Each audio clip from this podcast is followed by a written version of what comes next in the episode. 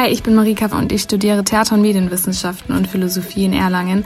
Servus, ich bin der Viktor und ich studiere Ressortjournalismus in Ansbach. Ich bin die Katja und ich studiere Theater- und Medienwissenschaften mit Politikwissenschaft an der FAU in ich bin Elisabeth und mache gerade mein Abitur. Servus, hier Basti. Hey, ich bin Zoe. Yo, hier ist der Tim. Hallo, ich bin Marianne. Ich studiere soziale Arbeit. Ich bin der Leon.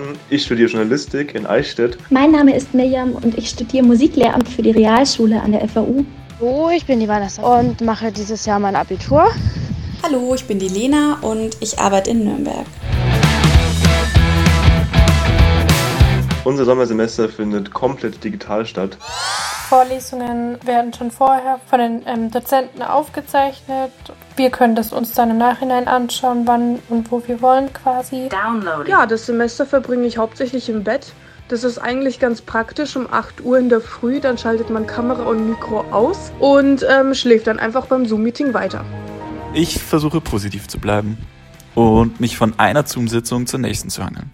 Und da ich soziale Arbeit studiere, dauern auf die Sitzungen ziemlich lang mit all den Diskussionen. Und ich würde euch ans Herz legen, räumt ein bisschen auf, macht es euch gemütlich, bevor die Vorlesung anfängt oder vielleicht auch danach, damit ihr euch wohlfühlt, damit es nicht in den kompletten Stress ausartet, wie bei mir manchmal.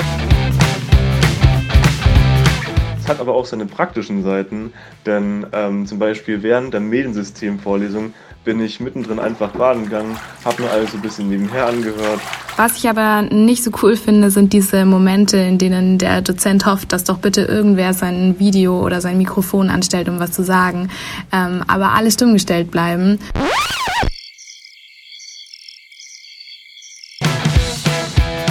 Letztens erst ähm, wollte eine ihr Referat halten, es ging aber nicht, weil ihr Internet zu schlecht war wo man sie einfach schlecht verstehen konnte. Eine Kommilitonin hatte tatsächlich ihr Mikro noch an und hat das nicht gemerkt. Ähm, und deswegen haben wir gehört, was bei ihr in der Wohnung abging, ähm, als sie nämlich erst rief, äh, scheiße, ich bin nackt.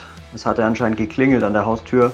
Ähm, sollte die Mitbewohnerin dann rangehen und ähm, ja, wenig später hat sie sich dann lauthals beschwert über den äh, Prof und dass das alles ganz schlimm sei mit der Vorlesung mit den Worten, der Typ macht nur Scheiße, ey. Der Prof hat dann nur äh, sarkastisch reagiert mit Dankeschön. Eine andere Überraschung ist jedoch, wenn der Admin, also der Leiter, beziehungsweise in unserem Fall ist es der Prof, aus Versehen alle Kameras und Mikrofone anschaltet. Denn das kann passieren. Dieses Abschalten hat man einfach nicht mehr. Jetzt ist einfach irgendwie so wie so ein gefühltes Homeoffice, dass man einfach die ganze Zeit online sein muss weil wir gerade in den praktischen Fächern, im Instrumentalunterricht, im Gesangsunterricht oder auch in den ganzen Kursen, die eben gemeinsam stattfinden, nicht gemeinsam musizieren können, sondern die Wahl haben, entweder einer spielt die Musik für alle oder jeder spielt die Musik für sich und alle sind dabei auf Stunden. Aber was viele außer Acht lassen, das ist einfach, dass wir Schüler mit Dingen konfrontiert sind, die wir so in der Art noch nicht kannten. Denn zum Beispiel die Hygienevorschriften, die jetzt auch in den Schulen umgesetzt werden und die Verhaltensformen, die sind ganz anders. Am schwierigsten finde ich wirklich, zu seinen Mitschülern Abstand zu halten.